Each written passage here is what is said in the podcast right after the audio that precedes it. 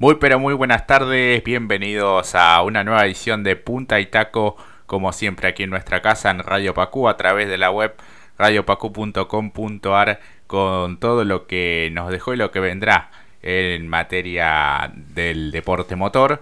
Como siempre, muy bien acompañado junto a mi amigo y compañero Mati Cerantes, al que ya le doy la bienvenida. Mati, muy buenas tardes, ¿cómo andas? Muy buenas tardes, Jorge, y muy buenas tardes a toda la familia de Radio Pacú, que sean bienvenidos a esta kermés del deporte motor que tiene por nombre Punta y Taco, y ya está comenzando de bandera verde y semáforo también color verde, ¿no? Buena alternativa para cortar la semana, para que vayan al corte con nosotros, para que pongan Punta y Taco, y también para que piquen en punta, ¿no? Jorge, vamos. Así es, y quien ha picado en punta realmente muy bien fue Agustín Canapino en el marco de esta tercera fecha del TC en Concepción del Uruguay. Bueno, la tercera fue un poco la vencida para él después de las dos primeras presentaciones en las que por distintos motivos se les había escapado la victoria. Así que después de un año de aquella victoria en febrero del 2021 en La Plata, en la primera de esa temporada, bueno, vuelve a, a ganar el piloto de Arrecifes, esta vez, bueno, con la estructura del JP Guerrera, el 1-2 para el equipo, porque Santiago Mangoni sobre el final dio cuenta de Germán Todino, quien es el líder del campeonato y sumó, bueno, su cuarto podio consecutivo y realmente todos los números en verde para el piloto de Rivera. Cuarto Lambiris, quinto Benvenuti, Agrelo, Gini, Santero, Castellano y Truco los 10 mejores de la final.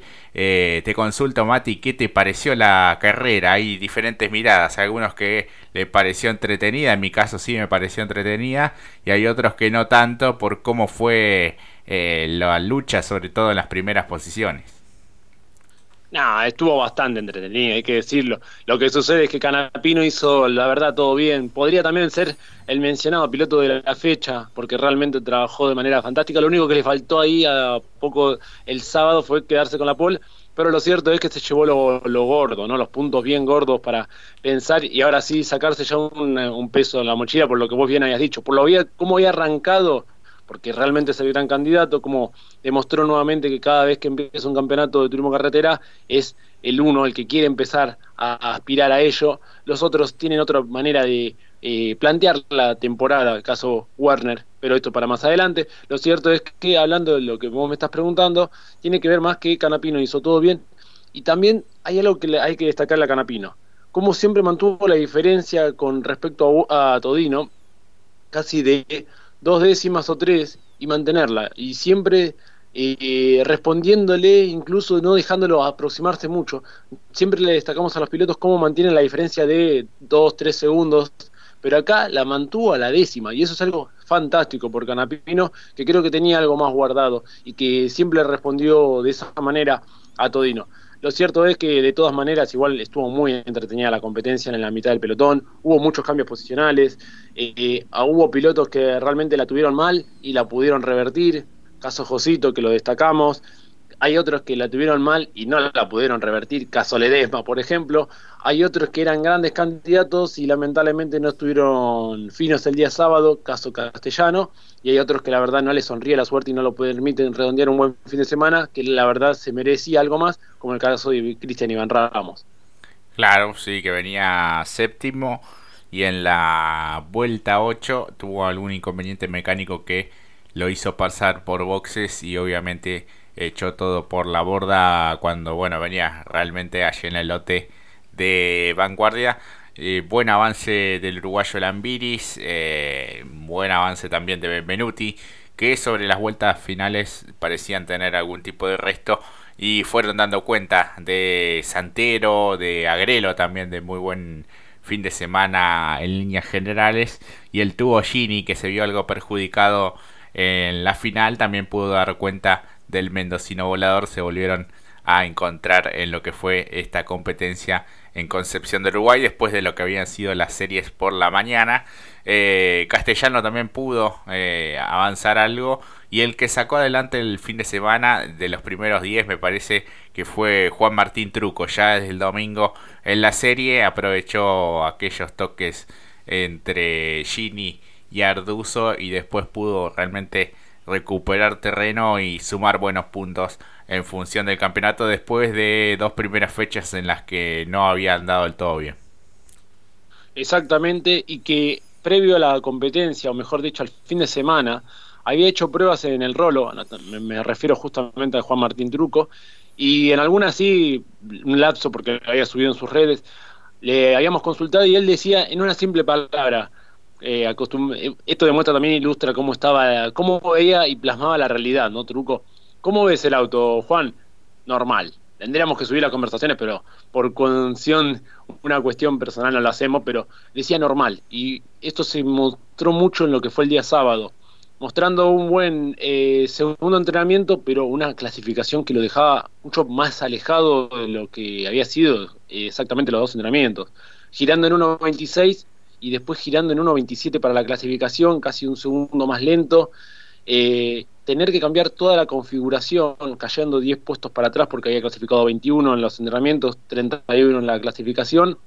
Realmente, como vos decís, lo supo revertir, por lo menos suma puntos importantes, eh, y cambia mucho lo que había sido ya teniendo en cuenta si sumamos todo lo, sucedido la, una prueba normal en el rolo problemas en clasificación tener que cambiar la configuración del sábado al domingo y que y esperar o orar que salga bien pero sucedieron estas circunstancias en pista y se permitió el avance Claro que sí, y después, bueno, en la, final también pudo avanzar algunos lugares y sostenerse dentro de los 10 mejores. El que sí perdió varias posiciones fue José Manuel Urcera, que en las primeras vueltas estaba firme, pero con el desgaste propio de esa final exigente fue perdiendo eh, algo de performance en el Torino que alista el Mackin. Se veía bueno esa tendencia que un poco detallaba el piloto en la clasificación, así que fue perdiendo lugares hasta recalar en el puesto 11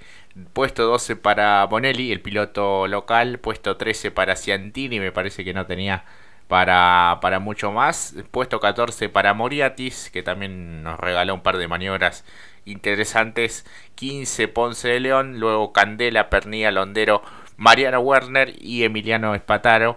Un Mariano Werner, bicampeón de la categoría, que comenzó ya de manera complicada el fin de semana, el día sábado, con la rotura del impulsor después eh, se cambió por el motor de repuesto y bueno, no tenía el mismo rendimiento y bueno, hizo lo que pudo realmente y, hasta allí pudo avanzar, ¿no? Claro, una realidad muy parecida también a la de Juan Pablo Giannini, que si bien eh, estuvieron ahí en, el mismo pelotón, un poquito más atrás, no lo, cómo le afectó en los entrenamientos también esto mismo a Juan Pablo Giannini y se notó mucho en clasificación, ¿no? Claro. Pero lo cierto es que, bueno, eh, como decimos, también es eh, lo cierto, me parece en el caso de Mariano Warner, es que eh, normalmente empieza así los campeonatos, ¿no? Empieza de menor a mayor, así que veremos más adelante.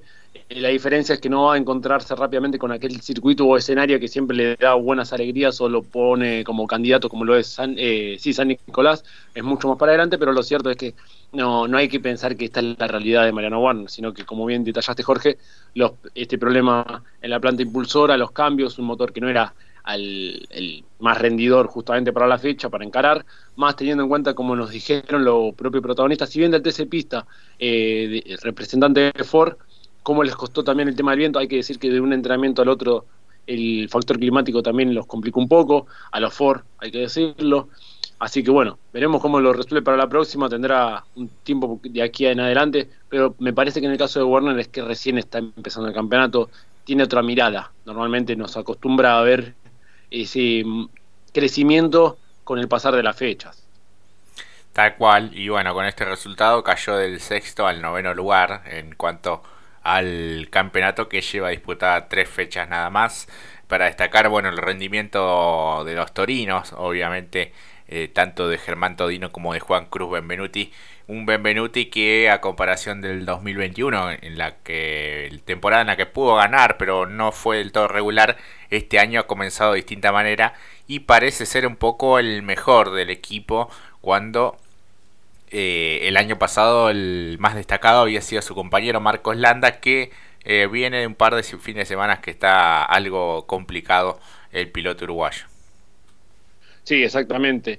Eh, había sido como es lo de Landa es como lo que sucede hoy con Todino, era la revelación, ¿no? Estar allí, estar bien arriba, sumando puntos importantes. Lo cierto es que, bueno, yo creo que me parece que lo de Benvenuti, por su parte, tiene que ver más que lo saca él, me parece, porque largó en el puesto 11 y avanzó al puesto al quinto puesto, como dijiste antes, Jorge.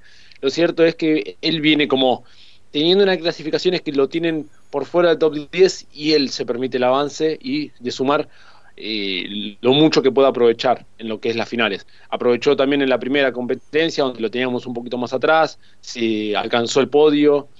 Eh, bueno, estas circunstancias que a él le permiten ir de menos a más, pero lo cierto es que me parece que todavía le falta al Torino redondear lo que es para tenerlo como un candidato serio. Eh, creo que eh, nadie puede negar que Benvenuti tiene el talento detrás del volante y acá lo demostró también porque el avance fue más que claro. Largó 11, lo vuelvo a repetir, quedó quinto en una competencia donde también se vio que a muchos se le fue se le fue cayendo el rendimiento del auto. Tal cual, sí, sí, sí. Él llegó con algo de resto para ejecutar cada una de las maniobras. Te digo que de los de adelante creo que fue uno de los que más pudo pudo avanzar en ese, en ese lote, ese pelotón que por momentos iba comandando José Manuel Ursera. Hablando del Mackin Pars por fuera de lo que fue el rendimiento del JP, obviamente con el 1-2 de Canapino y Mangoni, creo que fue el segundo equipo que mejor trabajó, ¿no? Siempre estuvo allí en el top 10 con los cuatro torinos de la escuadra que tiene sede en Venado Tuerto. En clasificación, por ejemplo, Gini fue cuarto, Agrelo quinto, Todino séptimo y José Manuel Ursera noveno. En tanto que, bueno, en la final, obviamente, el tercer lugar de Todino, el sexto de Agrelo, el séptimo de Gini y el décimo primero de Ursera. Y bueno, tiene al líder del campeonato dentro de su escuadra que eh, bueno, está, está como puntero en estas tres primeras fechas. Séptimo está Ursera y octavo está Gini. El único que está por fuera, los 10 mejores, es Agrelo, que está décimo séptimo. Pero bueno, todavía queda un montón en cuanto al, campeonato. Pero para destacar lo del Mackin Parts, que suele tener un rendimiento muy regular a lo largo de los, de los últimos años. Totalmente. Y a eso también hay que agregarle que en las tres series, en el top 3, estuvieron sus vehículos, porque en lo que fue la primera serie, Todino y Gini estuvieron en el puesto 1 y 3, en, en la segunda serie es lo de Agrelo, que vos bien mencionabas, en una eh, maniobra áspera incluso con Agustín Canapino, pero fue un segundo puesto muy interesante. Y por último lo de Ursera, que a pesar de los problemas que había tenido en clasificación, se metió en el top 3 de la, también, de la tercera serie. Básicamente un buen resultado en que incluso los pone de buena manera también en lo que fue la final. Muy buen trabajo. Eh, por otro lado también lo de Ginny, me no sé si vos estás de acuerdo, pero me parece muy excesiva la, la la, penalización que va a recibir Julián Santero, me parece, con Gini.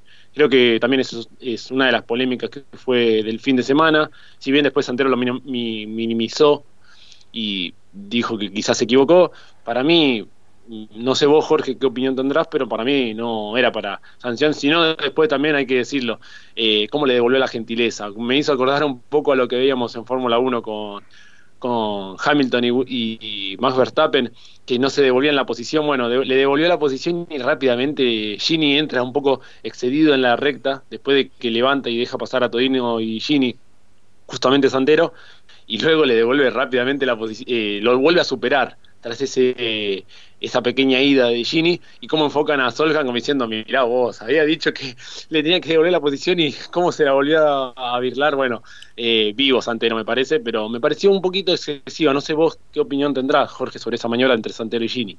Sí, pasa que el, hay como un acuerdo eh, en cuanto a los, a los pilotos y a los comisarios deportivos de siempre dejar algo de lugar para el que viene por afuera. En este caso, Santero se cerró, eh, no le dio el giro ideal y, cuando Gini quiere intentar por afuera, bueno, eh, va más allá del sobrepiano que, que varias veces lo han transitado más por la banquina que por el piano.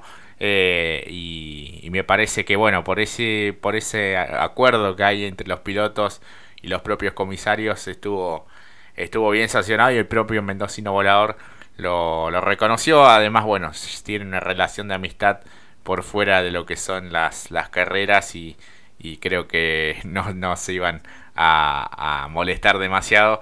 Eh, sí es cierto que tenía un gran potencial, de hecho lo pasa, lo que sucede es que, bueno, Gini venía con la trompa ya bastante dañada y bueno, eso le hizo perder algo de, rendimiento al Torino y bueno, después en la final se volvieron a cruzar y allí el piloto de Quilmes pudo dar cuenta del de Mendoza, así que bueno, creo que quedó todo más que, más que claro. Eh, para destacar también en la final el, rendimiento de Josito Di Palma en la remontada, después de largar en el puesto 52 al final de la grilla eh, por bueno ese inconveniente permanente en la caja de velocidades, ¿no? que lo castigó de cierta forma también en la clasificación, en la que solo pudo dar un solo giro, y después en la serie, en la que ni siquiera pudo eh, largar, ¿no? Salió desde boxes, dio una vuelta previa y se dio cuenta que, que la cosa no, no funcionaba y, bueno, no pudo ni siquiera dar un solo giro en la batería y después, bueno, largar desde el fondo, remontar. Eh, iba casi pasando dos autos por vuelta en un momento, hasta la vuelta 14, eh, y después, bueno, avanzar hasta el puesto 25. Realmente fue fantástico cómo se abrió paso el piloto de Arrecifes. Sí, lo cierto, eh, como lo dijimos, eh, otra vez fue el diferencial. Como solemos decir cuando hablamos de Josito en términos de, de cuando es diferencial, es a lo que nos tiene acostumbrado. La verdad que se hace espacio eh, el sábado vos también lo habías anticipado, a ver qué podrá hacer, eh, porque no había clasificado de la mejor manera, eh, si podría avanzar.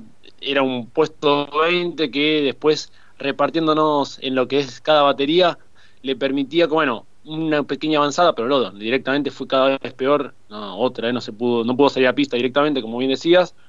Pero son problemas que, ojo con esto, esto también lo, lo ratificamos, creo que se merece también un, un análisis mucho más amplio, si bien nos encanta, como dijimos, nos encantan las maniobras y nos encanta que eh, Josito eh, se dé para el espectáculo y haga la remontada, lo cierto es que eh, esto que también vos decías el año pasado, Jorge, la mejor versión de Josito, en esta mejor versión merece estar en top 10, porque realmente está manejando de manera fantástica, no de forma áspera como en algún momento lo recordábamos cuando tenía el Torino, sino más bien más fino, parece que encontró otra conducción con el Ford, se acostumbró mucho más rápido y, eh, ofrece este tipo de maniobras, pero lo cierto es que en la fecha 1 problemas con el acelerador, eh, en la fecha 2 cuando iba punteando una parada muy lenta y después una rotura de la extremo de dirección, eh, lo dejó sin nada, a poco del final, si mal no recuerdo, y en esta fecha problemas con la caja. Son distintos, la conducción está en su prime, hay que decirlo, está en la zona, la verdad que maneja bien Josito, pero lo cierto es que ese, ese tipo de manejo al nivel que está merece estar en top 10. Y la verdad que en estas tres fechas, ahí es el punto flaco fue el equipo, porque son cuestiones técnicas, en mi opinión, ¿no? Sí, sí, habría que ajustar algunos detalles en cuanto a la fiabilidad del vehículo, por lo que ha sucedido en esta fecha. Bueno, fue una cuestión que no, no pudieron resolver del todo. Bueno, también en los tiempos fueron bastante acotados. El, el hecho de que solo se concentre toda la mayor actividad el día sábado también eh, perjudica. O fíjate que en la previa, en los entrenamientos, fue algo que también llamó la atención. Seis roturas de, de motor, ¿no? Hablamos del de Ponte, el de Carinelli de Carlo. Los tres Chevrolet, eh, dos Ford, el de Werner y Giannini, y el Toyota de, de Andy Jacos. Bueno, todos debieron recargar las seis décimas en el tiempo final de la clasificación y bueno, lo de Ponte ya recontrasalado lamentablemente para él, rompió dos impulsores, eh, suma siete roturas en las últimas cinco carreras, una cosa eh, de locos y bueno, debieron trabajar también arduamente los mecánicos de cada uno de los equipos, así que bueno, veremos para la próxima fecha si Gosito puede andar un poco más adelante de manera más lógica, ¿no? Con un auto más más confiable en un escenario en el que pudo ser gran protagonista en la temporada anterior como es el de La Pampa. Sí, exactamente. Y por último, hablabas de Toyota, alguien que también, eh, bueno, Toyota por Jacos, pero eh, Rossi había hecho una muy buena largada en la serie y ante el incidente de Arduzo, eh, cuando se abre, quien se lo encuentra es Trocet y algo y ambos después tuvieron que entrar a boxe. Pero si no, me parece que podía haber hecho algo más, ¿no? Matías Rossi, que ya nos había sorprendido en clasificación, eh, no estaba tan atrás en comparación en lo que fue las primeras dos fechas, largaba en la sexta ubicación. Eh, podía haber saltado, si no hubiese pasado esto, hubiese quedado quinto o cuarto.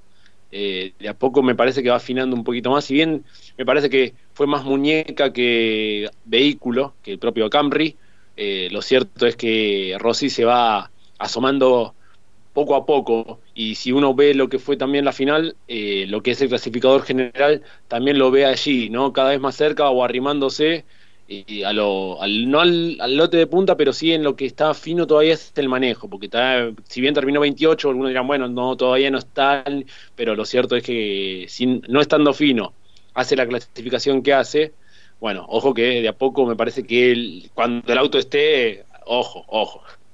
Sí, yo creo que internamente también el piloto sabe que es más a largo plazo, que es un auto que tiene mucho por desarrollar. Veremos si se eh, eh, realiza algún tipo de prueba para la próxima competencia, ¿no? En esta, esta la semana anterior no pudieron hacerla, tanto él como Fontana, que querían probar en la, en la Plata por el tema de la lluvia. Eh, bueno, le complicó todo lo que iban a ser esos ensayos porque teniendo en cuenta lo que será el circuito de La Plata creo que pueden llegar a penar bastante en cuanto a la velocidad y sobre todo a las, a las curvas que, que tiene eh, así que en cada uno de los parciales eh, veremos si realizan alguna prueba conjunta con Andy Jacos también en el Toyota Camry creo que la categoría también se apresuró un poco en lanzar ya este vehículo al, a la pista, como quien dice, porque tiene mucho por desarrollar, pero eso también entienden que se va a ir dando justamente con el andar, con los kilómetros que vaya sumando eh, este, este auto. Claro, y por último cierro acá el capítulo de Toyota. Lo cierto es que Matías Rossi en, la vuelta 23 hizo un parcial en verde, eh, tanto para el primer y tercer, eh, primer y cuart, primer y cuarto sector, y terminó redondeando una vuelta de 1.29.2 en la final, así que tiempos eh, bastante rápidos, si hay que decirlo, porque, por ejemplo, sin ir más lejos, eh, en la vuelta ya lo que tiene que ver en las últimas vueltas, eh, por ejemplo, en la última vuelta, el propio Mangoni giraba en 1.29, 2.59. Entonces, mirá en las últimas vueltas, cuando ya los tiempos son muy arriba, cómo giraba incluso un poquito más rápido.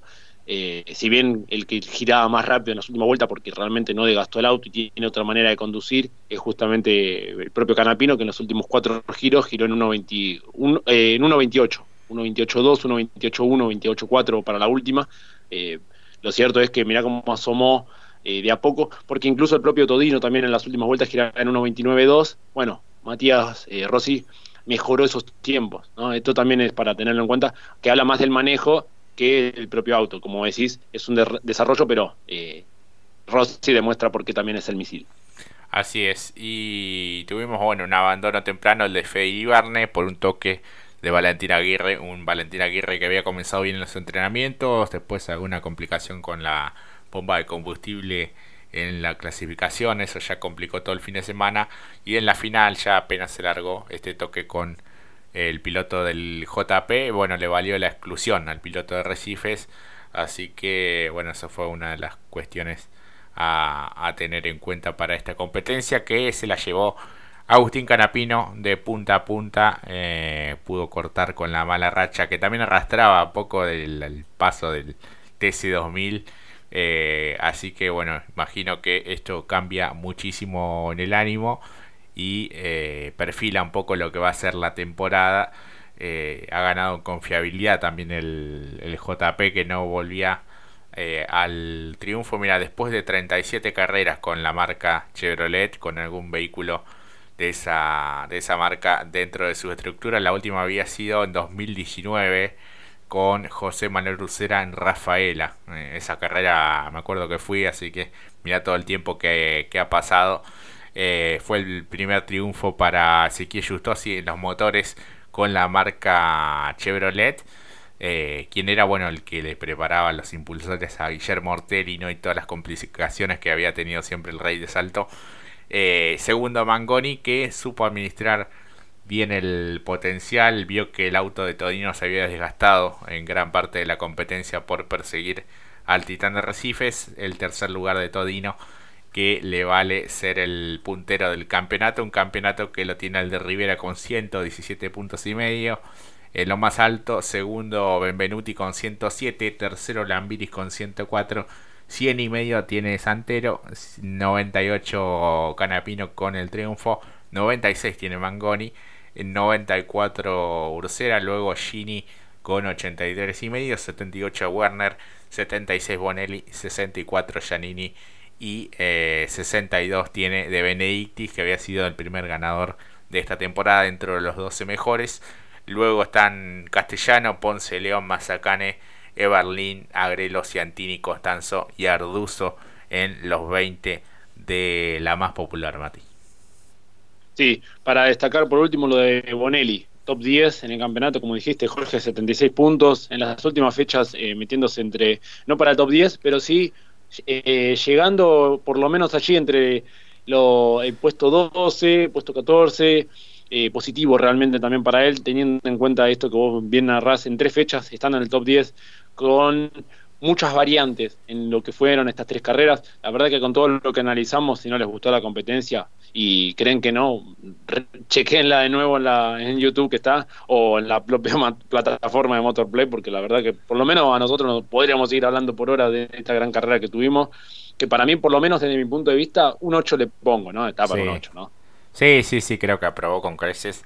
Impresionante también la cantidad de público, más de 30.000 personas en Concepción del Uruguay. Eh, y bueno, tuvo todas estas cuestiones y alternativas eh, en las primeras posiciones. No tanto bueno en la punta, pero sí en, las demás. Y también en el pelotón del medio y el del fondo. Con obviamente el gran avance de Josito Di Palma hasta el puesto 25. Ahora sí es momento de ir a una pausa. Enseguida repasamos todas las alternativas del TC Pista. Corte y ya regresamos.